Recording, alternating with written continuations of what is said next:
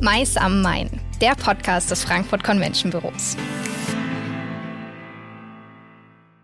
Hallo und herzlich willkommen zu Meister Main, dem Podcast des Frankfurt Convention Büros. Mein Name ist Katharina Part und heute darf ich eine weitere Katharina begrüßen, denn mit dabei ist Katharina Dienes vom Fraunhofer Institut für Arbeitswirtschaft und Organisation. Und wir beide reden heute über den Innovationsverbund Future Meeting Space und die Zukunft der Veranstaltungsbranche. Ich bin schon total gespannt auf deine Insights, Katharina, und freue mich, dass du dabei bist. Ja, hallo Katharina, vielen Dank für die Einladung. Ich freue mich auch total, dass ich heute da sein kann und ein bisschen was erzählen kann über die Veranstaltungsbranche der Zukunft und wo sich es denn so in Zukunft hin entwickelt. Bevor wir da gleich einsteigen, ähm, wäre es toll, wenn du gerade noch mal erzählst, wer du eigentlich bist und wie du so deinen Arbeitsalltag beschreitest. Ja, gute Frage. Also normalerweise arbeite ich in Stuttgart am Fraunhofer Institut für Arbeitswirtschaft und Organisation. Das hast du ja gerade schon erwähnt. Und zwar bin ich dort ansässig im Team Workspace Innovation und wir kümmern uns im Kerngeschäft um neue Arbeitswelten. Das heißt, wir arbeiten sehr, sehr eng mit Unternehmen zusammen, mit Industrieunternehmen und äh, schauen uns an, wie wird denn vor Ort gearbeitet und wo geht es in Zukunft hin. Und die Corona-Pandemie hat wahnsinnig viel ins Rollen gebracht. Ähm, viele sind von heute auf morgen ins Homeoffice äh, geschoben worden. Und äh, ja, jetzt äh, fragt sich natürlich jeder, wie geht's in Zukunft auch weiter? Äh, brauchen wir das Büro überhaupt noch? Also es ist ein sehr spannendes Themenfeld, in dem wir dort arbeiten. Ähm, ich muss sagen, bei mir privat hat sich auch einiges getan. Ich arbeite jetzt momentan von Frankreich aus, also bin gar nicht vor Ort in Stuttgart. Äh, das ist ja eine positive Entwicklung der Corona-Pandemie, könnte man fast sagen, dass man räumlich nicht mehr so stark gebunden ist. Und das hat natürlich auch einen sehr großen Effekt auf die Veranstaltungsbranche. Und ähm, ja, das ist so unser, unser Thema, was uns äh, generell noch begeistert. Wie treffen sich Menschen in der Zukunft? Wo begegnet man sich? Wie sehen Events aus? Und äh, ja, auf Basis dessen hat sich vor vier Jahren der Forschungsverbund Future Meeting Space gebildet, ähm, zusammen mit dem German Convention Büro. Und äh, ja, das ist jetzt die vierte Forschungsphase, in der wir uns befinden, wo wir uns immer wieder die Frage stellen, wie sehen denn die Veranstaltungen der Zukunft aus? Ähm, wo geht's hin? Ähm, wird virtuell das neue Normal werden oder werden wir uns doch wieder auch persönlich begegnen? Und ja, das ist, sind ganz, ganz viele spannende Fragen, die da momentan im Raum schweben und denen wir uns äh, widmen. Toll. Ich glaube, jeder, der in der Veranstaltungsbranche arbeitet, hat auch bestimmt schon mindestens einmal äh, den Begriff Future Meeting Space gehört. Ähm, ich finde es klasse, dass du uns da jetzt noch ein bisschen mehr mit an die Hand nimmst, uns ein bisschen mehr erzählst. Du hast die aktuelle Forschungsphase gerade schon angesprochen. Ihr untersucht das neue Ökosystem von Veranstaltungen und auch Frankfurt ist ein Teil dieser Forschungsphase ähm, gemeinsam mit den Seven Cities. Wer ist denn sonst so daran beteiligt, beziehungsweise was verbirgt sich so generell weiter dahinter?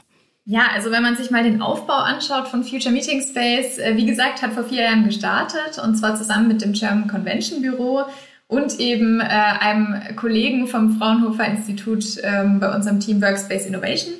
Und die letzten Forschungsphasen von Future Meeting Space haben sich hauptsächlich damit beschäftigt, ähm, zu überlegen, was sind denn die Erfolgsfaktoren der Zukunft, ähm, was braucht es, um eine erfolgreiche Veranstaltung durchzuführen, die auch dauerhaft Bestand hat in dieser ganzen Branche.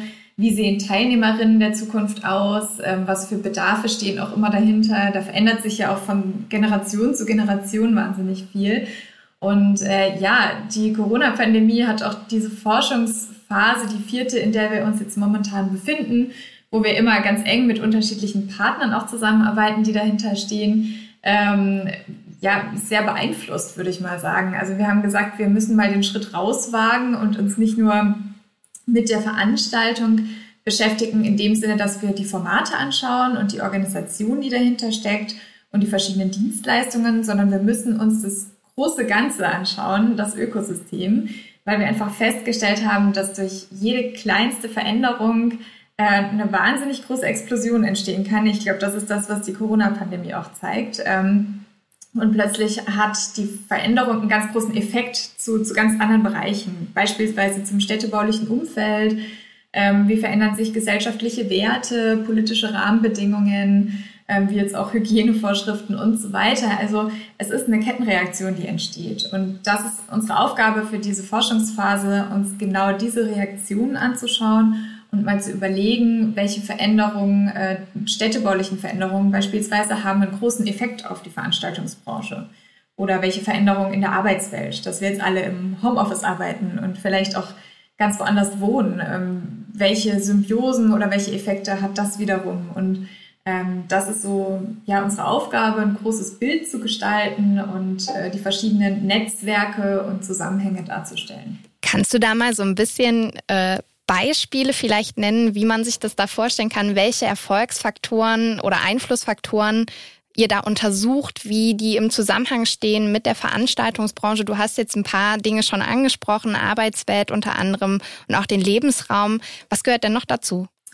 Genau, also man kann sich das so vorstellen, wir haben angefangen in der vierten Forschungsphase und wir sind in so einem ganz, ganz großen Ozean geschwommen und hatten nur im Blick, okay, wir haben jetzt hier ganz unterschiedliche Themenbereiche. Also ähm, wir haben die Immobilienwelt, die sich wahnsinnig verändert. Sei es jetzt die Büroimmobilie oder auch die Anforderungen an unsere Wohnimmobilien, an die privaten Immobilien. Wir haben Veränderungen gesellschaftlicher Art. Beispielsweise das große Thema der Diversität, was immer mehr kommt. Ähm, sei es jetzt durch die, durch die Flagge, die bei der Europameisterschaft ein Beispiel LGBTQ-Community und so weiter. Man sieht das viel mehr als Mehrwert. Ähm, man hat viel mehr Möglichkeiten, sein Leben auch zu gestalten. Also die Lebensstile werden vielfältiger. Ähm, wir haben Veränderungen, im, wie gesagt, im städtebaulichen Umfeld. Also die Innenstadt ist ein Punkt, die sich momentan äh, ganz neu aufstellen muss. Es müssen auch neue Konzepte geschaffen werden, ähm, um wieder als attraktiv, an Attraktivität zu gewinnen und die Leute auch wieder aktiv in die Innenstadt zu holen. Ähm, wir haben eine Veränderung von ähm, einer Zentralisierung. Also wir hatten ja momentan die Entwicklung, dass viele in die Großstädte gezogen sind, in die A-Lagen. Durch die Pandemie äh, gibt es jetzt viele Hypothesen, die sagen, naja, die B- und C-Lagen werden auch immer interessanter. Also auch da gibt es eine Verschiebung. Ähm, wir haben natürlich den ganz, ganz großen, ganz, ganz große Themenfeld der Digitalisierung und Technologie. Ähm, das ist natürlich der Grundbaustein dafür, dass wir remote arbeiten können. Also auch das hängt wieder miteinander zusammen. Dann hat die Corona-Pandemie natürlich auch wahnsinnig die Mobilität verändert von uns allen. Wenn wir überlegen, wir waren vorher ähm, ich persönlich bin zweimal die Woche in andere Städte gereist und hatte dort vor Ort Kundentermine. Das alles lässt sich ja gut virtuell abbilden. Da ist immer die Frage, wie, wie wird das jetzt nach Corona auch weitergehen? Also auch Mobilität ist ein Punkt, den wir uns ganz, ganz groß angeschaut haben, auch mit E-Mobilität, ähm, grünen Technologien und so weiter. Und wir haben vor allem auch dem Themenfeld der Nachhaltigkeit einen extra Raum gewährt, weil wir festgestellt haben, dass vor allem für die jüngeren Generationen ähm, der Klimawandel ein essentieller Bereich ist. Und ich denke, er kommt ja auch in allen anderen Generationen immer mehr hoch, dass man sagt, man muss da, äh, man muss was tun, man muss handeln, äh, man muss sich umstellen, man muss umdenken. Ähm, und ich glaube, was auch sehr interessant ist, wenn wir uns gesellschaftliche Entwicklungen anschauen hinsichtlich der Corona-Pandemie, ist dieses Thema der ähm, der Gesundheit und der Achtsamkeit und des Sicherheitsbedürfnisses. Also auch das sind Punkte, die immer mehr in den äh, Fokus rücken und natürlich dann auch dementsprechend unser Handeln verändern und auch den Umgang mit Veranstaltungen. Und ähm, das waren so, so die groben Themenfelder, die wir uns angeschaut haben. Und dann haben wir versucht, verschiedene Einflussfaktoren zu finden. Sei es jetzt im Rahmen der städtebaulichen Entwicklung das Thema der äh, Landflucht, also dass man sagt, äh, das Landleben wird wieder attraktiv, es bilden sich vielleicht Polyzentren, also dezentrale Zentren, gar nicht mehr, alles ist gar nicht mehr so auf die Innenstadt fokussiert. Ähm, oder das Thema, das ist dann auch letztendlich ein Schlüsselfaktor geworden, also ein, ein sehr bedeutender Faktor ist die Global Generation. Äh, das heißt, die, die junge Generation, die sehr vernetzt lebt und äh, global. Also alles das sind verschiedene Faktoren, die, die wir für, für uns erstmal gefiltert haben, um diesen Raum zu bilden. Und dann haben, kann man sich das vorstellen wie so ein Trichter, wo am Anfang ganz, ganz viel reinkommt an Einflussfaktoren. Und letztendlich muss man schauen, dass man dann immer kleiner wird und sich auf ein paar Sachen fokussiert.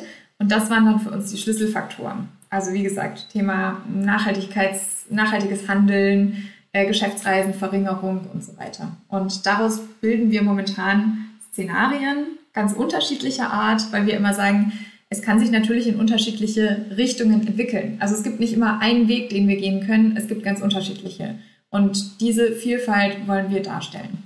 super spannend und ich glaube, ähm, man kann auch mit äh, verschiedenen Bereichen schon ganz viel anfangen, wenn wir über Nachhaltigkeit sprechen, wenn wir über Mobilität sprechen. Ich glaube, das ist ganz gut ähm, mit der Veranstaltungswirtschaft zu verknüpfen. Jedenfalls mir gelingt das ganz gut, dann gibt's aber auch noch so andere Bereiche, bei denen es mir persönlich noch nicht ganz so gut gelingt.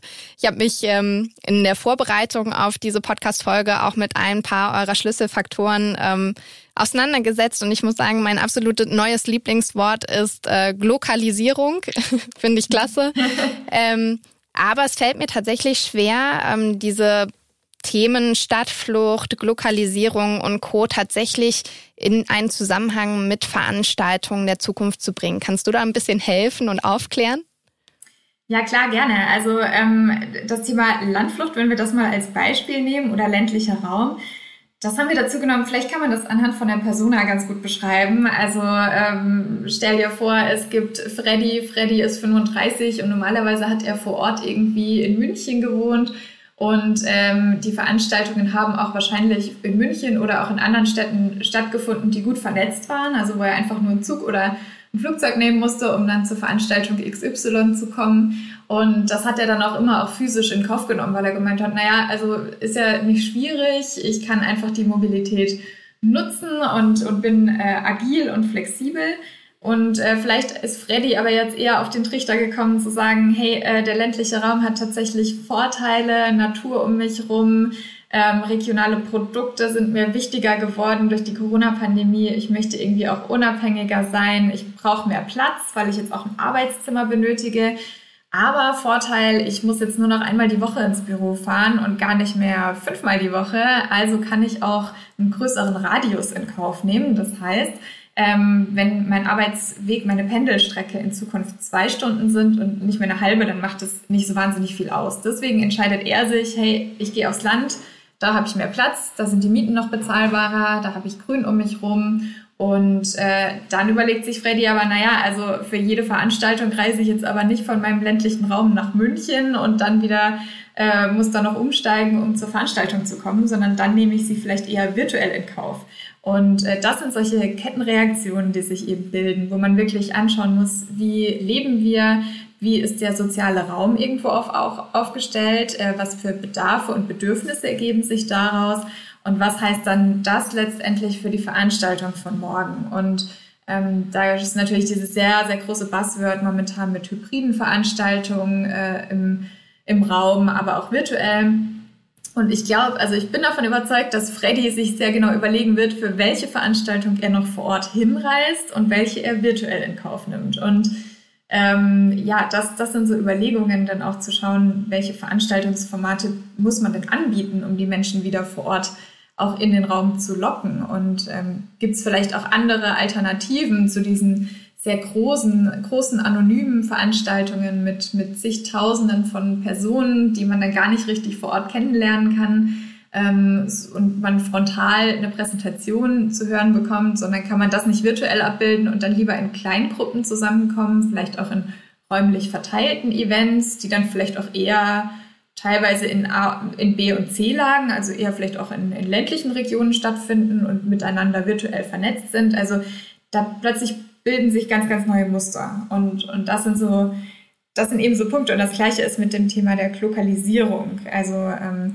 ich glaube, was wir eben auch bei der Corona-Pandemie gemerkt haben, ist diese große Abhängigkeit auch von, von unseren ähm, Wirtschaftsketten oder von, von Prozessschritten. Und ähm, ich glaube, dass viele momentan auch wieder sehr viel Wert darauf legen, zu sagen, wir schauen mal, was gibt es denn regional an, an Produktion, ähm, was gibt es vor Ort. Ähm, ja, wie gesagt, das Thema Gesundheit spielt momentan eine sehr große Rolle ähm, und auch Achtsamkeit und wirklich überlegen, wen unterstütze ich denn damit vor Ort, wenn ich wie was kaufe und ähm, also das, das wiederum hat da natürlich auch einen Effekt, ist auch Thema Nachhaltigkeit spielt da wieder mit rein. Also das sind so ganz neue Verhaltensmuster einfach, die, die aufkommen und neue Lebensstile. Also ja, genauso wie, wie unser Bereich von ja, neue Arbeitswelt möchte ich gar nicht zu sehr drauf eingehen, aber das ist natürlich jetzt auch eine Möglichkeit, sein Leben ganz neu zu gestalten und unabhängig vom Unternehmensstandort zu leben. Stichwort digitale Nomaden, Stichwort Workation, dass ich wirklich meinen Urlaub verbinde mit, ähm, mit arbeiten und sage, ich bleibe lieber für zwei Monate ähm, auf Teneriffa und äh, verbinde das aber mit, mit Arbeitszeit. Und das wiederum ähm, beeinflusst natürlich dann auch die Eventbranche sehr, sehr stark. Ich glaube, so gut hat mir das bisher noch keiner erklärt und ich danke dir für Freddy, weil Freddy hat echt Licht in mein Dunkel gebracht, ähm, wirklich super. Aber eigentlich kann man dann schon sagen, dass mehrere Einflussfaktoren immer in Zusammenhang zueinander stehen und gemeinsam Einfluss auf die Veranstaltungswirtschaft nehmen, oder? Total. Also das, das ist das, was wir tatsächlich auch äh, versuch oder versucht haben in unserem Prozess ähm, dass wir sagen, es gibt eben diese ganz unterschiedlichen Einflussfaktoren und die wiederum beeinflussen sich gegenseitig. Und, und das war so unser Weg, den wir auch gegangen sind. Dahinter steckt tatsächlich auch ein äh, wissenschaftliches Vorgehen zur Bildung eines Szenarienraums. Und ähm, das war eine riesengroße Excel-Tabelle, äh, wo ich unseren Partnern sehr dankbar bin von Future Meeting Space, die uns da mit ihrem Input und Wissen auch unterstützt haben und äh, wir uns gemeinsam Gedanken darüber gemacht haben, welcher Einflussfaktor beeinflusst denn welchen, zu welchem Grad. Also ähm, beispielsweise das Thema der Geschäftsreisen wird natürlich stark beeinflusst von unserem nachhaltigen Handeln, wenn es denn so kommt.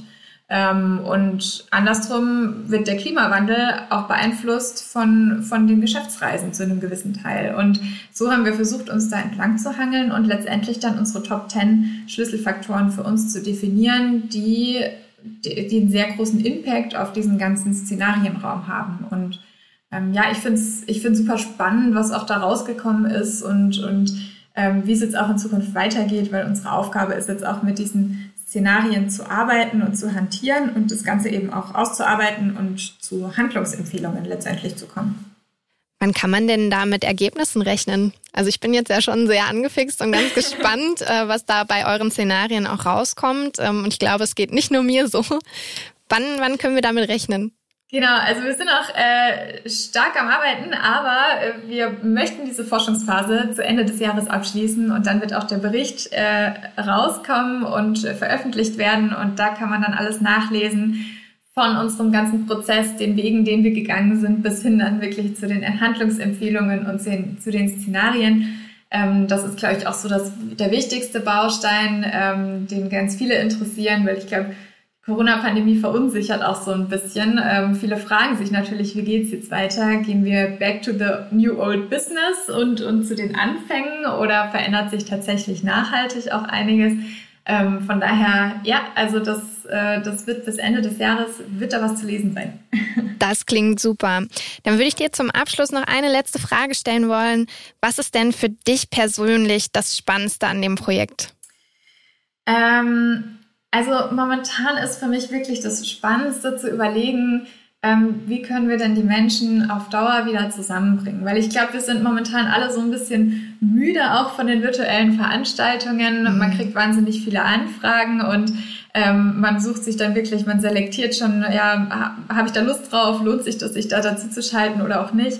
Und ich glaube, unsere große Aufgabe wird es in Zukunft sein, ähm, Orte zu gestalten, wo Menschen wieder gerne hinkommen und ähm, einfach auch einen Mehrwert zu bieten, ähm, dort zusammenzukommen. Weil ich glaube wirklich dieses ähm, viele Menschen auf wenig Raum in unpersönlichen äh, Räumen mit Frontalveranstaltungen, das gehört demnächst der Vergangenheit an, sondern es muss jetzt wirklich überlegt werden, wie sieht denn ein authentischer Raum aus, der Spaß macht, ähm, wo ich was erleben kann, wo ich Erlebnisse mit anderen ähm, konzipiere ähm, und auch wieder ja, Spaß daran habe, andere Menschen zu treffen. Und ich glaube, dafür brauchst ganz neue, bunte Konzepte und auch eine neue Vielfalt.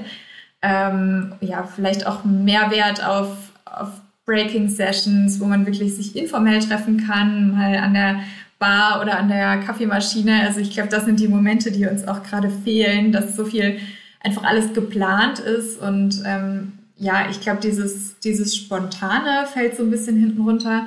Und ja, spontane Momente zu planen. Ich glaube, also gerade ich bin vom Hintergrund der Architektin und habe äh, Architektur studiert, deswegen äh, weiß ich, wie schwierig das auch ist, ähm, zu sagen, okay, wir bauen einen Rahmen und müssen aber auch Freiheiten und Möglichkeitsraum in dem Rahmen lassen, damit eben Überraschungseffekte entstehen. Und ich ähm, ja, ich habe auch noch keine komplette Lösung dafür, aber da arbeiten wir auch momentan im Hintergrund dran und das finde ich mit das spannendste, spannendste Thema. Genau. Wow, vielen, vielen Dank für deine Einblicke. Ich würde es genauso unterschreiben. Mir fehlen auch die Begegnungen an der Kaffeemaschine und an der Bar so sehr. und bin gespannt, ähm, wo das Projekt euch noch hinführt und äh, welche Ergebnisse ihr uns dann Ende des Jahres präsentieren könnt. Also ganz herzlichen Dank für deine Zeit. Ja, vielen Dank, Katharina, für die Einladung. Es hat mich ganz arg gefreut. Und äh, ja, ich bin selbst auch schon sehr gespannt, was äh, rauskommt am Ende und freue mich schon jetzt auf die fünfte Forschungsphase, die dann nächstes Jahr startet. Wer sich mit dem Projekt Future Meeting Space ähm, der aktuellen Forschungsphase noch weiter auseinandersetzen möchte, der findet Infos und auch Links dazu in unseren Show Notes. Außerdem freuen wir uns natürlich auch über Anregungen und Wünsche, was Themen und Gäste angeht. Auch da ähm, finden Sie unsere Kontaktdaten in den Show Notes dieser Folge. Ich freue mich äh, über Nachrichten und ich glaube, dann bleibt mir tatsächlich an dieser Stelle nur noch zu sagen, ähm, vielen Dank fürs Zuhören und liebe Grüße, bis bald bei Mais am Main.